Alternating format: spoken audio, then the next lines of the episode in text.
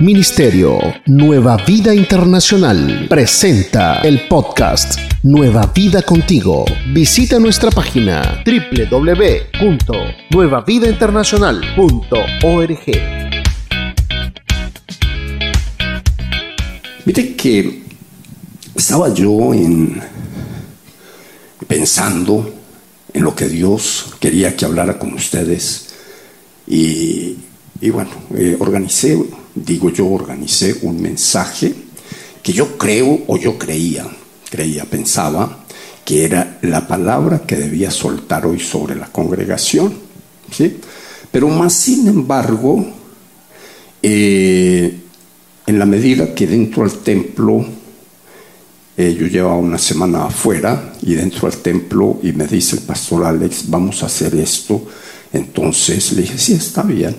O sea, eh, yo, muestra a ver, los que estudiaron conmigo saben que yo soy persona de pocos protocolos.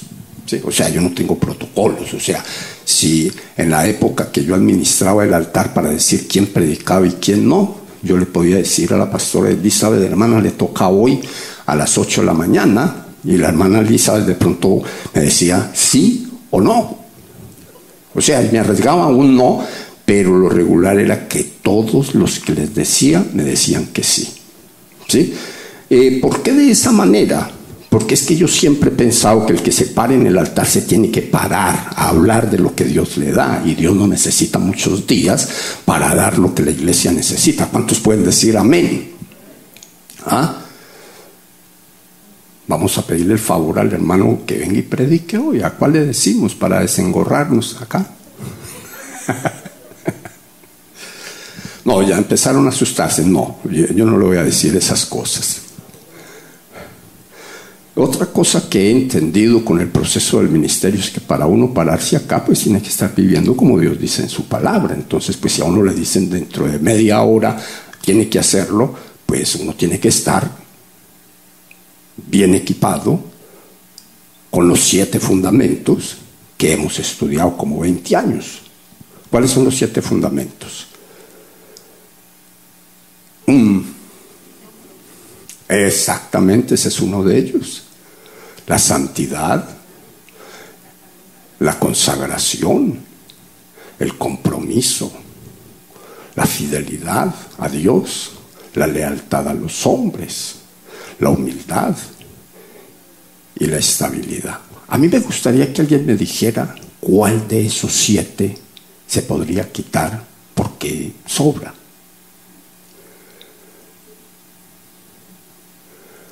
¿Cuáles son los siete? Santidad, consagración, compromiso, fidelidad, lealtad, humildad y estabilidad. A mi juicio, ninguno de los siete. ¿Cuántos dan más? Los siete son importantes. Dígale a la persona que tiene usted a su lado, si le falta uno de los siete, está mal. No es que tenga mucho de lo que necesita, es que está mal.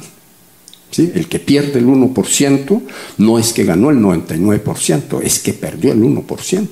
¿Estamos claros? O sea, es perdedor. Ahora, les digo todo esto para decirles lo siguiente. En esta mañana el Señor me inquietó a repasar una de las doctrinas. Y la doctrina que quiero repasar con ustedes es la doctrina del bautismo.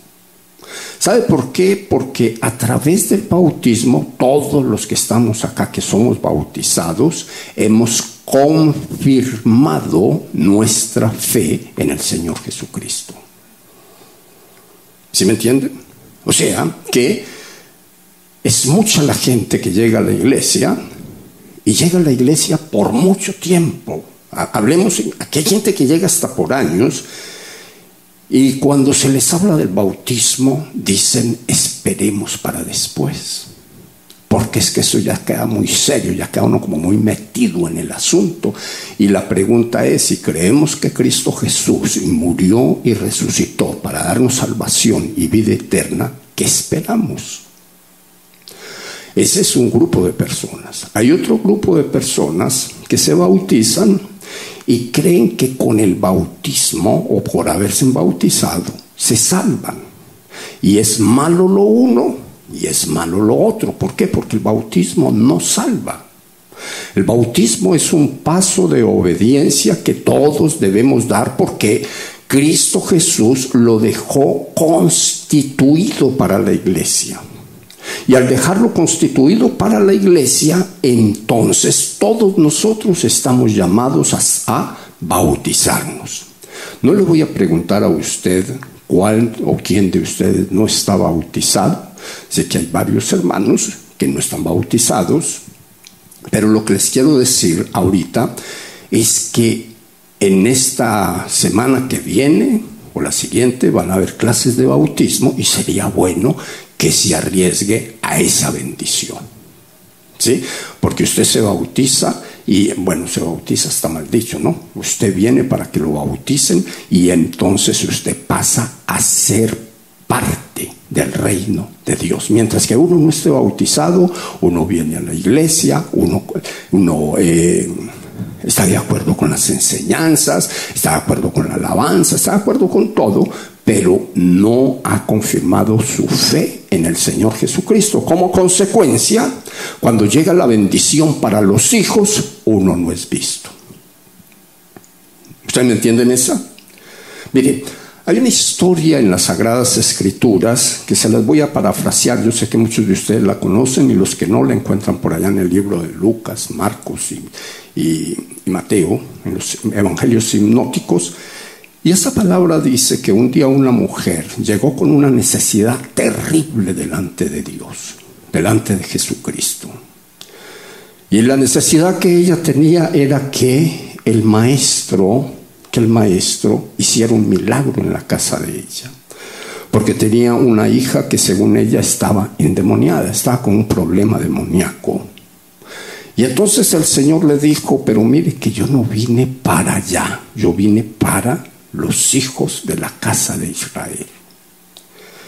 Y el Señor le dijo, no es lícito coger el pan de los hijos y dárselo a las personas de afuera. Él utilizó unos términos muy fuertes que no los voy a utilizar ahorita, pero él dijo, no es lícito. Y la señora le dijo al Señor, pero sabe una cosa, que aún los perrillos comen de las migajas que caen de la comida que les sirven a los hijos. Aún los perrillos. O sea, ella se puso en una condición bien complicada. ¿Y sabe qué dijo el Señor Jesucristo?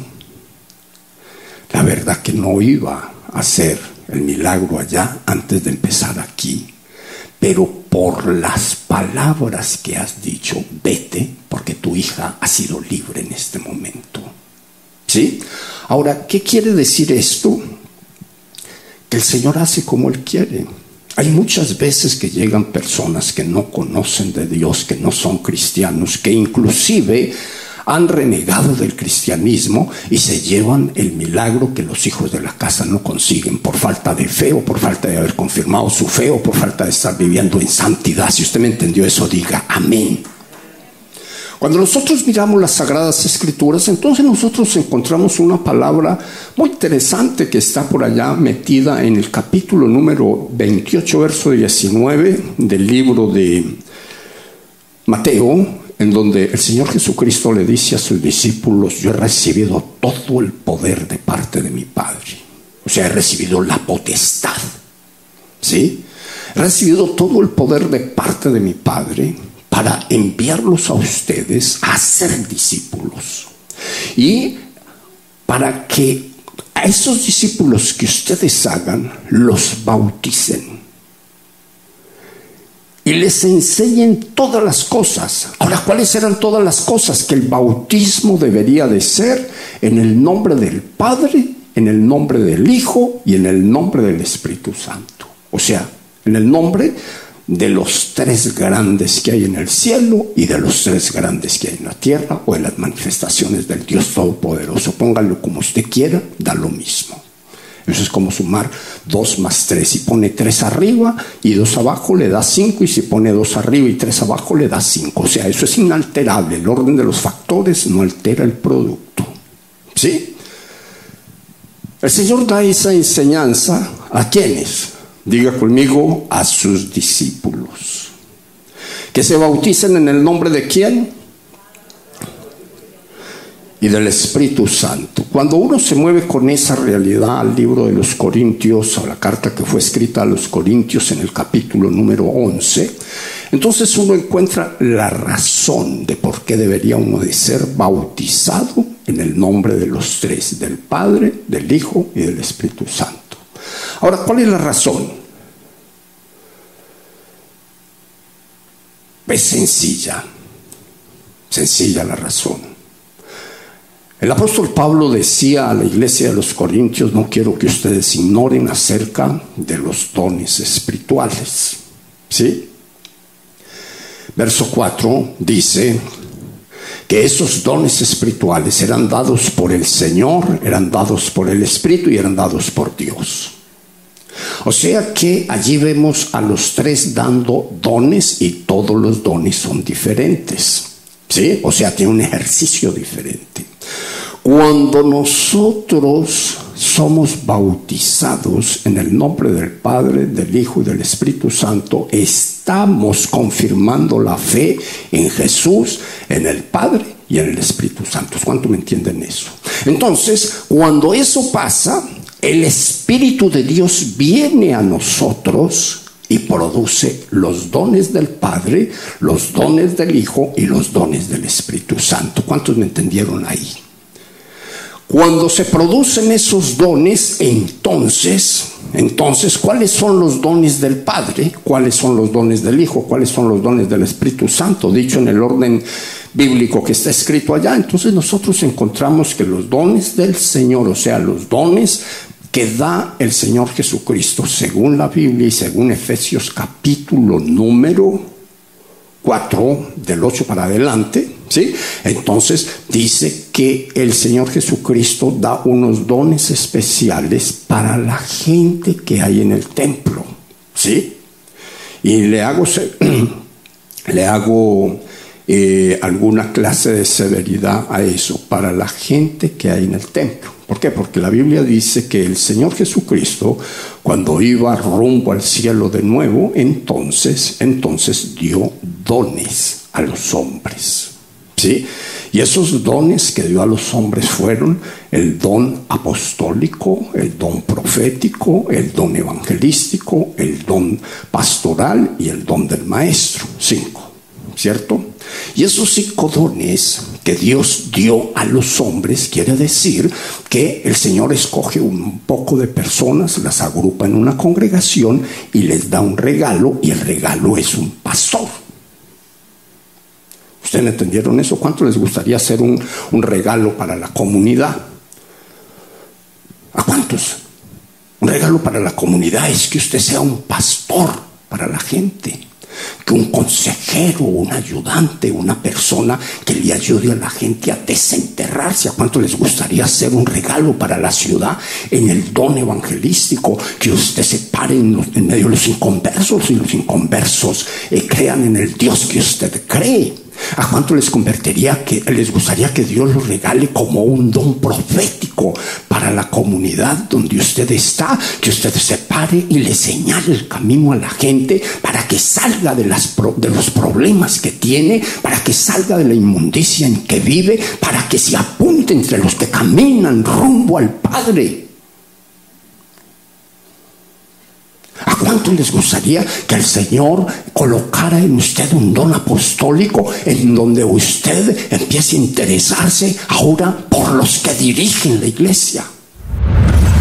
Síguenos en las redes sociales, Facebook, Instagram, YouTube y Twitter, arroba Nueva Vida INTL. Visita nuestro sitio web y descarga nuestra app www.nuevavidainternacional.org.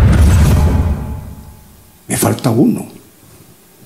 ¿A cuánto les gustaría que el Señor lo regale a usted a un grupo de personas como un maestro para que les enseñe la palabra del Señor, para que se vuelva experto en, de parte de Dios por la unción que Dios coloca, para sacar de la Biblia tesoros viejos y tesoros nuevos y darles vida a los que escuchan la palabra. ¿Cuántos me entienden esa?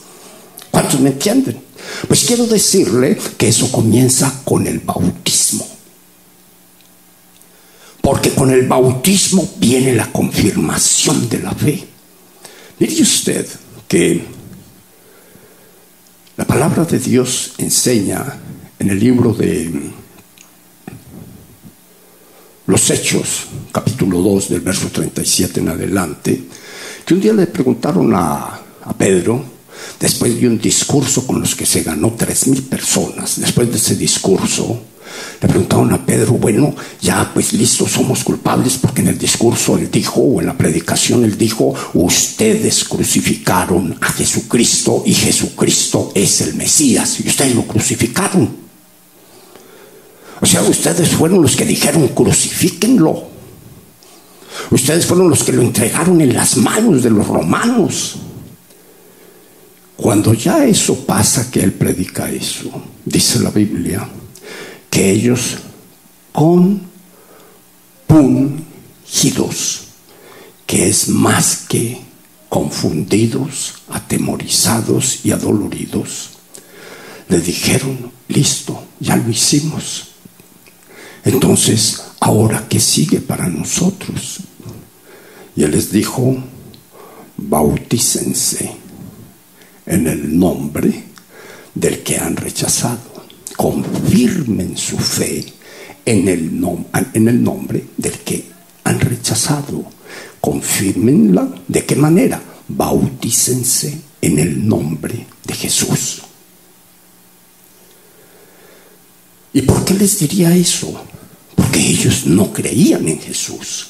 Ellos creían en el poder espiritual. Ellos creían en el Espíritu de Dios. Ellos creían en el Padre pero no creían en Jesús. Entonces Pedro les dijo, bautícense en el nombre del que no han podido creer, o sea, crean en Él, bautícense en el nombre de Él, y entonces después de eso va a venir sobre ustedes el poder del Espíritu Santo. Y va a venir sobre ustedes cuando, cuando ustedes se bauticen. Mire usted, los dones del Hijo o los regalos del Hijo son esos. ¿Cuáles son? El apóstol, el profeta, el evangelista, el pastor y el maestro. Nunca se le olvide, esto es para los que se bautizan en el nombre de Jesús. ¿Sí? Y luego dice que hay otros dones que los da el Espíritu Santo. Y el Espíritu reparte como Él quiere, dice la Biblia. Y a uno les da espíritu de sabiduría, ¿cierto? A otros de ciencia, a otros de discernimiento de espíritus, a otros de profecía, a otros de hablar en otras lenguas, a otros de interpretar esas otras lenguas. O sea que el Espíritu Santo equipa a los dones del ministerio, o sea, equipa a los maestros, a los pastores, a los evangelistas, a los profetas y a los apóstoles. ¿Cuántos me entienden eso? Pero para recibir los del Espíritu Santo, usted se tiene que bautizar en el nombre del Espíritu Santo. Cristo Jesús dijo, bautícense en el nombre del Padre, del Hijo y del Espíritu Santo. ¿Sí? Si no se bautiza de esa manera, y se lo digo porque de pronto dentro de nosotros hay personas que han sido bautizadas eh, por alguna forma de bautismo, que hay muchas, eh, pero no, no, no hay muchas en la Biblia, pero hay muchas en el mundo, y entonces unos son bautizados y solamente creen en Jesús. Otros son bautizados y solo creen en el Espíritu Santo. Otros son bautizados y solamente creen en el Padre. Y otros son bautizados y no creen en nada. ¿Usted sabe quiénes son bautizados sin creer en nada? cuando se lo bautizaron chiquito. ¿En qué creía usted cuando lo bautizaron? Los que fueron bautizados pequeños. En nada. No había conciencia. Y la Biblia dice que es para los que creen. El bautismo es para los que creen. Y los que crean serán o deberán ser bautizados en el nombre del Padre, del Hijo y del Espíritu Santo. ¿Sí? ¿Estamos claros? Ahora, ¿usted se acuerda cuáles son los dones del Hijo? Más o menos. ¿Cuáles son los dones del Espíritu Santo? Más o menos. Ahora, ¿cuáles son los dones del Padre? ¿Cuáles son los regalos del Padre? Porque el Padre también da regalos y entonces el Padre da unos regalos espectaculares. Por ejemplo, da la capacidad para abrir el mar rojo. Eso es bárbaro. El Padre da la capacidad para abrir el Jordán. O sea, se sale de nota. El Padre da la capacidad de la innovación. ¿A quién le dio uno, a quién otro y a quién otro? El Padre da el poder de la creatividad. ¿A quién dio uno? ¿A quién dio otro? Pues mire usted que usted sabe que Moisés, Dios lo usó para abrir el mar rojo, ¿cierto? El Padre da el poder de la multiplicación. O sea, son dones que toda la iglesia debe de anhelarlos, pero todo esto empieza en el bautismo. ¿Quién abrió el Jordán?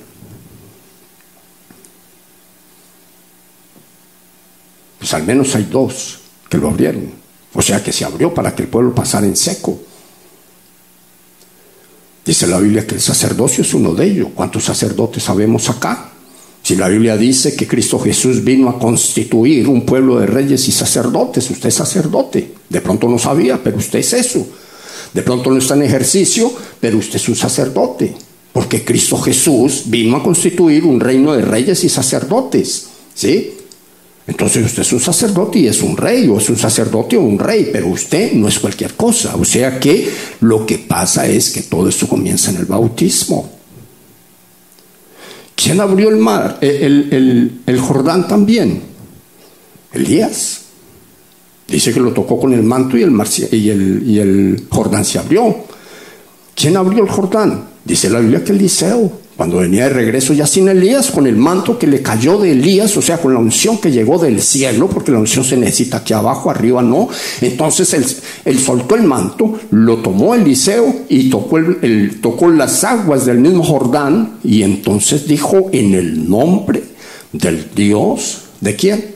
De Elías. Y las aguas se abrieron, lo que quiere decir que si todo lo que usted haga en el nombre de Jesús, después de su bautismo, en el nombre de Jesús, usted lo ha hecho porque usted trabaja en el nombre de alguien que está por sobre usted. ¿Cuántos me lo entienden? ¿Quién fue usado por el Padre para multiplicar? Eliseo. La Biblia dice que Eliseo multiplicó los panes para que los profetas que estaban con él, el grupo que estaba con él, comiese. Jesucristo, siendo Jesús, la Biblia dice que multiplicó panes y multiplicó peces. Ahora esos dones vienen del Padre. Es el Padre el que los entrega. Ahora, ¿quién se los entrega? Dígale a la persona que usted tiene a su lado, al que está bautizado. Pero a eso de que esté bautizado, dígale al que cree que eso es para él. Y a eso de que al que cree que eso es para él, dígale al que está vestido de santidad. Dígale otra cosa. El bautismo nos salva. El bautismo es la confirmación, la forma de confirmar en lo que yo creo. Creo en Jesucristo, creo en el Padre que lo envió y creo en el Espíritu Santo que vino a habitar en mí. Ese es el bautismo. toda la iglesia necesita ser bautizada y necesita vivir de acuerdo a los fundamentos que la Biblia proporciona para que uno sea parte del reino y sea parte activa del reino y como parte activa del reino, entonces sea la persona que siempre recibirá de parte de Dios lo que Él tiene para sus hijos. ¿Cuánto me entendieron hasta ahí? ¿Cuántos? Ahora, Sagradas Escrituras, en el libro de Marcos, en el capítulo número 15, verso 16, la Biblia dice una palabra muy notoria, muy notable, ¿sí? que a mí me gustaría que usted la busque y la lea textualmente, porque esa palabra sí que es importante. Tenerla en cuenta cuando hablamos de esto. ¿sí? Si usted la busca y si usted la encuentra, eh, por ahí está el teléfono, yo creo, hasta por allá. Eso le pasa a todos los que cumplen de 60 para arriba, hermano. Sueltan las cosas y no acuerdan dónde.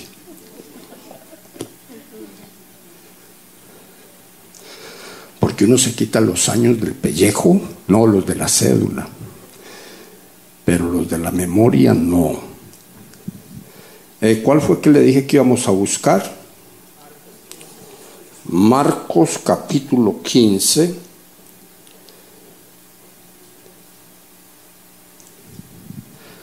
Y mire usted que esta palabra es muy interesante. No, es 16, 16, 15. Mire usted que se nos fue la paloma con este. Bueno, 16, 15. ¿Cómo dice la palabra alguien que por favor tenga la virtud de saber leer? 16:15.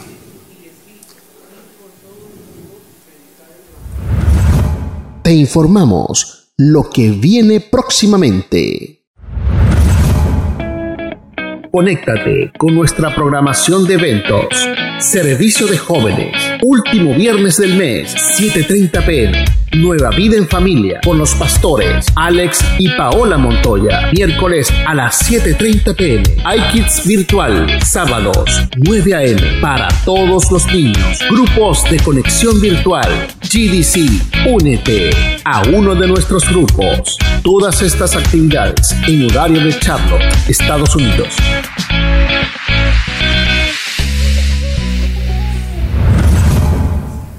Amén. ¿A usted no, le gusta esa palabra?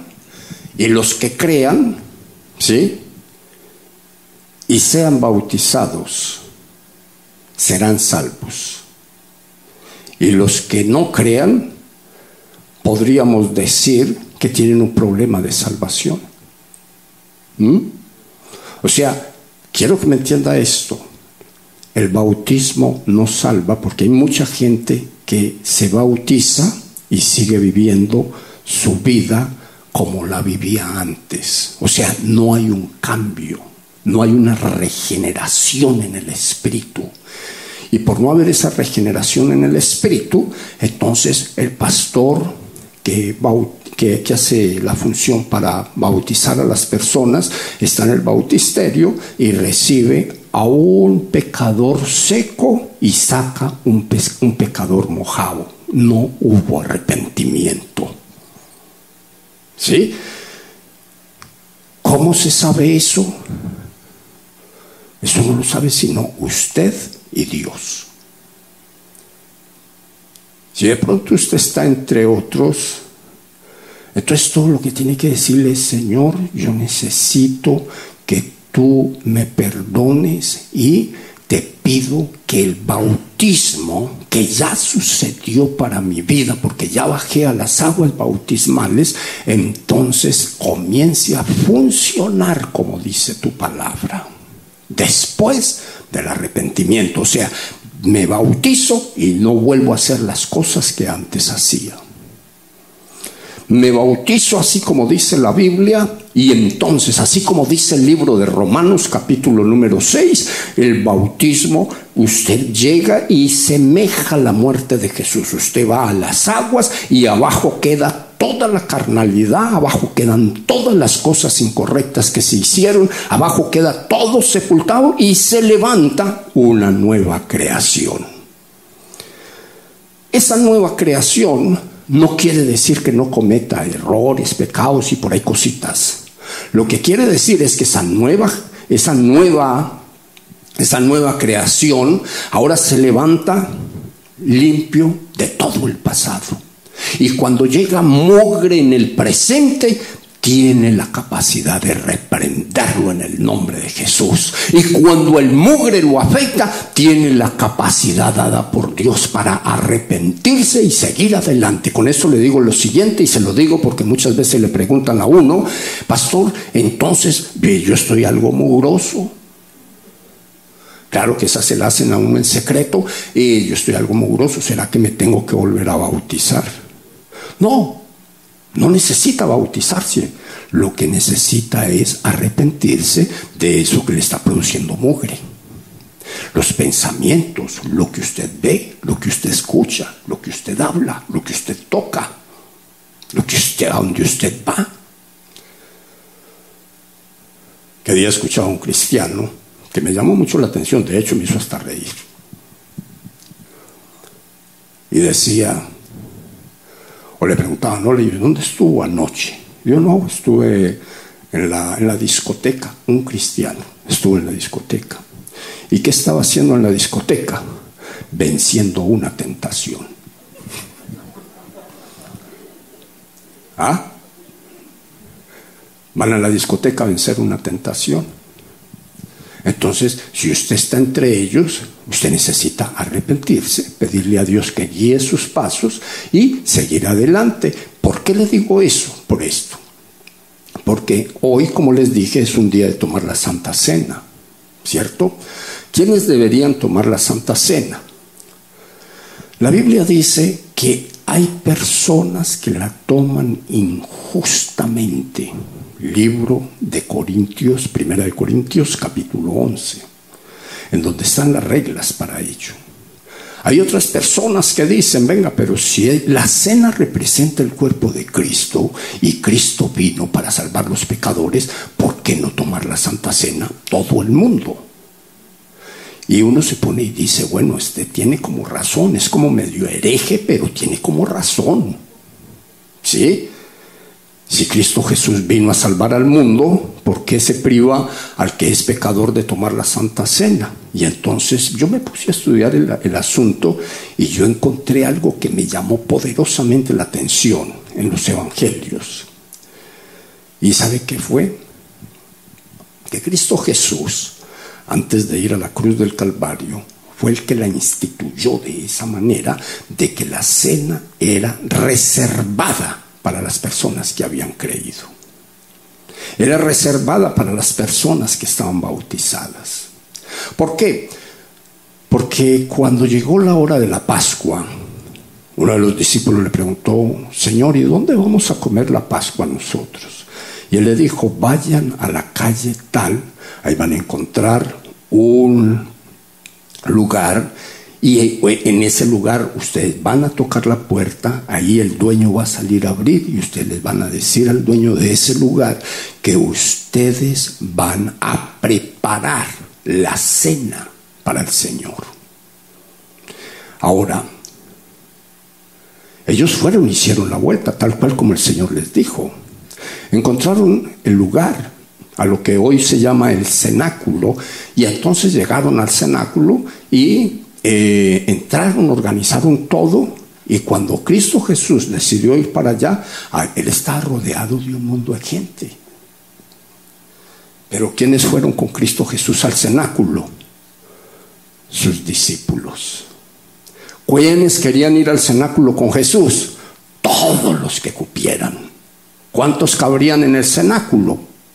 quizás algunos cien.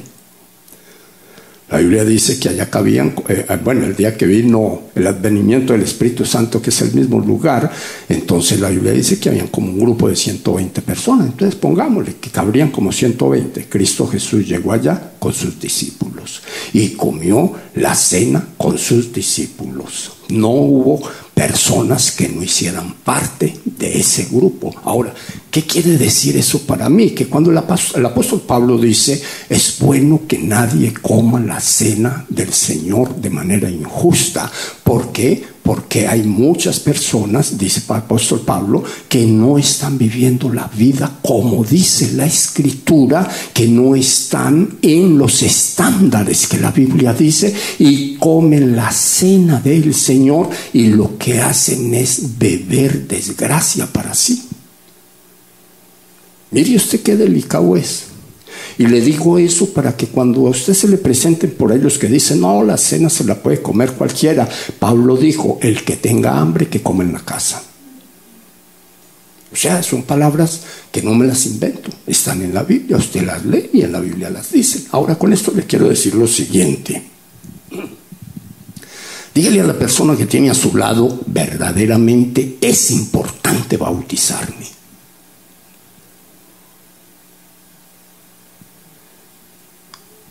No rebautizarse.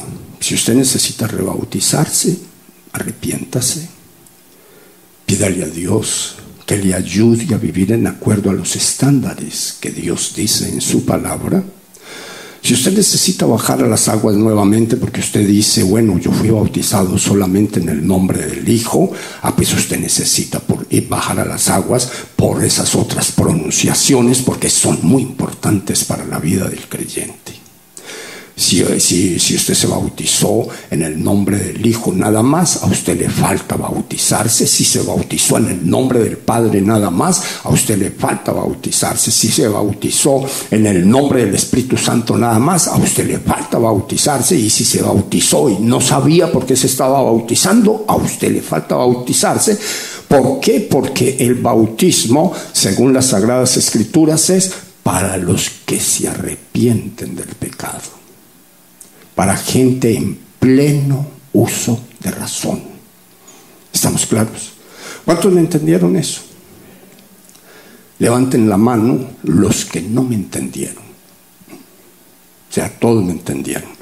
Yo le voy a invitar a usted que va a tomar la cena del Señor en esta mañana, que por favor se coloque en pie porque usted es bautizado porque usted está viviendo la vida en acuerdo a la palabra de Dios, porque usted está en completa seguridad de que puede beber la cena del Señor.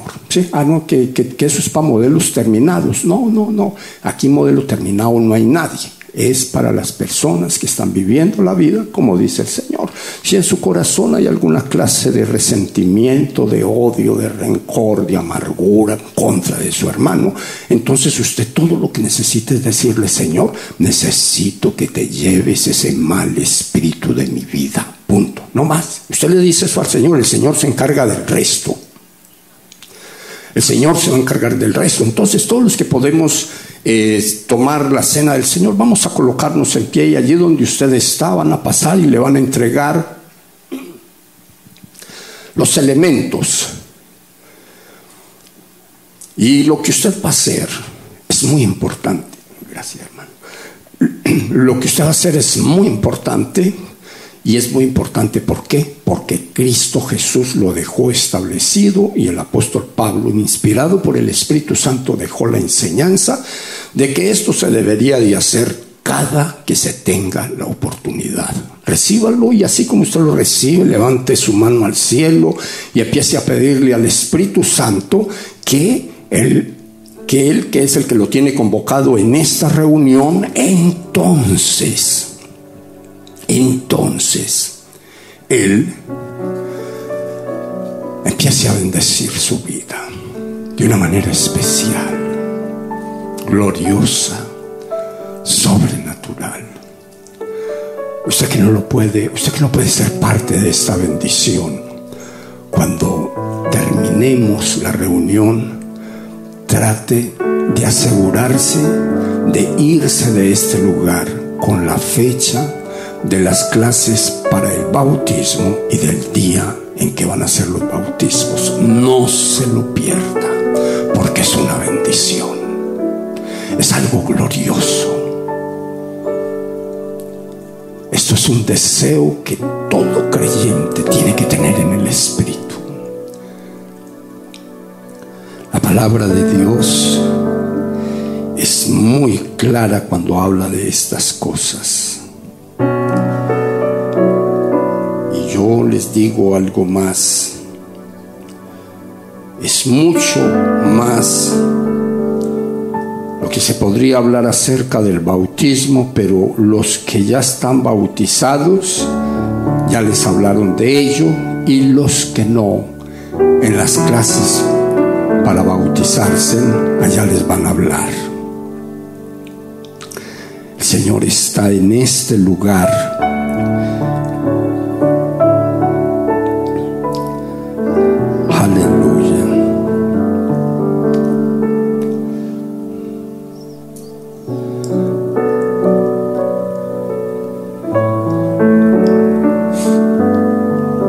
Voy a pedir el, favor a los salmistas que pasen por acá y nos acompañen. El Señor está aquí. El Señor va a derramar su santa gloria. Porque nosotros en este momento nos encontramos en el cenáculo del Señor.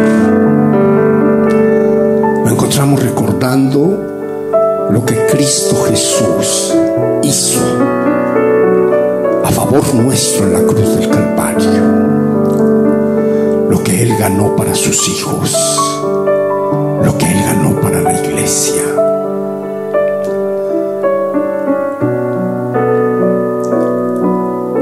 El Dios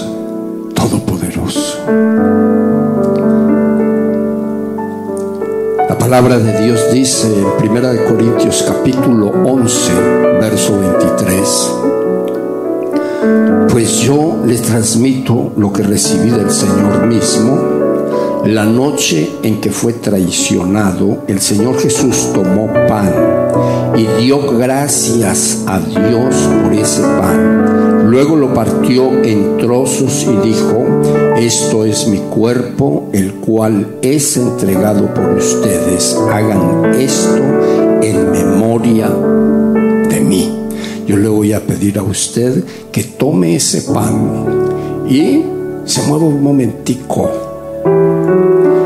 a través del conocimiento que usted tiene en lo que pasó con Cristo Jesús cuando estaba aquí en esta tierra y lo que pasó según el texto que hemos leído. Porque según el texto que hemos leído, ahí ya es historia lo que pasó como lo es para nosotros. Pero el apóstol Pablo está diciendo que el Señor Jesucristo fue el que instituyó lo que él estaba enseñando. Que el pan que él había repartido, o sea, el Señor había repartido a sus discípulos en el cenáculo, estaba representando el cuerpo de él que iba a ser tratado de una manera inmisericordia por el látigo de Roma, representando al mundo entero. Hoy nosotros tenemos ese símbolo en nuestra mano y la Biblia nos invita a que lo comamos de la misma manera, simbolizando lo mismo que simbolizó y de la manera que lo hicieron los discípulos en el cenáculo instruidos por Jesús. Usted puede ser parte de ese pan, coma de ese pan, pensando exactamente lo que dice la escritura. La palabra sigue diciendo que de la misma manera tomó en sus manos la copa de vino después de la cena y dijo, esta copa es el nuevo pacto entre Dios y su pueblo, un acuerdo confirmado con mi sangre. Hagan esto en memoria de mí todas las veces que la beban. Yo quiero leerles otra vez ese texto. esta copa es el nuevo pacto entre Dios y su pueblo. Aquí somos pueblo del Dios Todopoderoso. Esta copa es el nuevo pacto entre Dios y su pueblo. Un acuerdo confirmado con mi sangre. Hagan esto en memoria de mí todas las veces que la beban. Usted puede tomar la copa y tomándola piense que esa copa está simbolizando, según la Biblia, la sangre que Cristo Jesús derramó en la cruz del Calvario la salvación de todos los que estamos acá y de todos los que están viéndonos por estas por estas cámaras allá a través de su pantalla. Por toda la humanidad. Ahora, ¿cuál es la diferencia? La fe.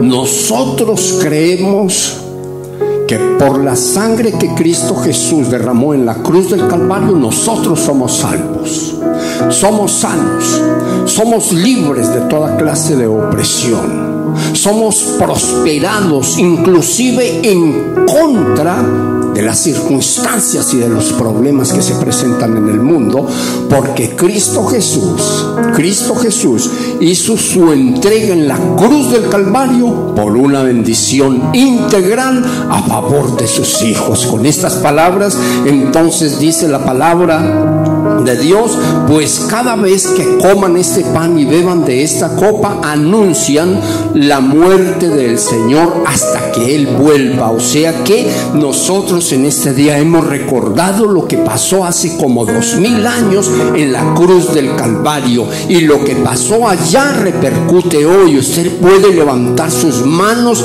al cielo confiado, seguro, absolutamente seguro de que el Dios Todopoderoso está a favor de su vida. Que la gloria del Dios Todopoderoso está a favor de su vida. Que hay una bendición especial de parte de Él y que esa bendición que hay de parte de Él es para usted, es para su vida, es para su casa. Procure que todos los de su casa, hasta donde le sea posible, hagan todo lo que sea necesario para que todos los de su casa procedan al arrepentimiento que produce el bautismo. O sea, que se arrepientan y se bauticen para que sea como usted.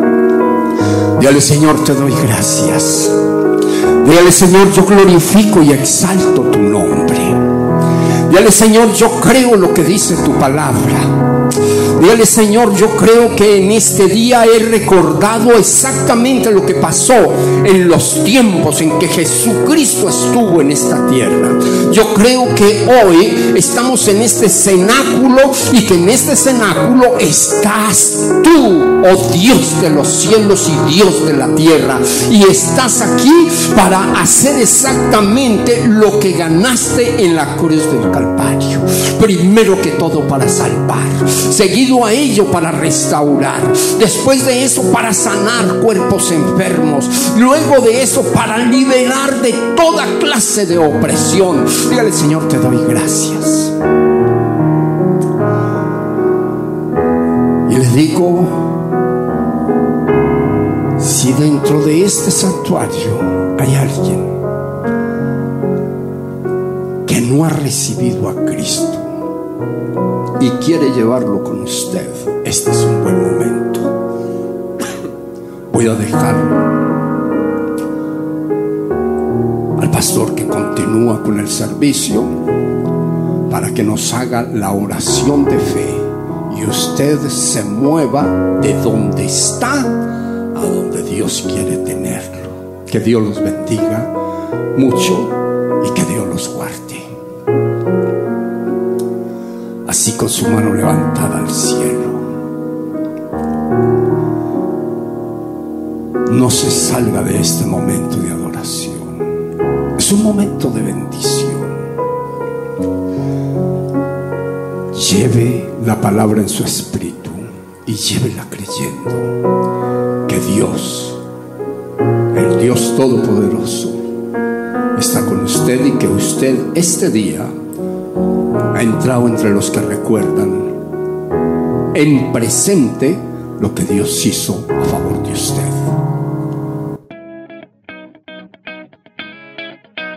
Ministerio Nueva Vida Internacional presentó el podcast Nueva Vida Contigo. Visita nuestra página www.nuevavidainternacional.org.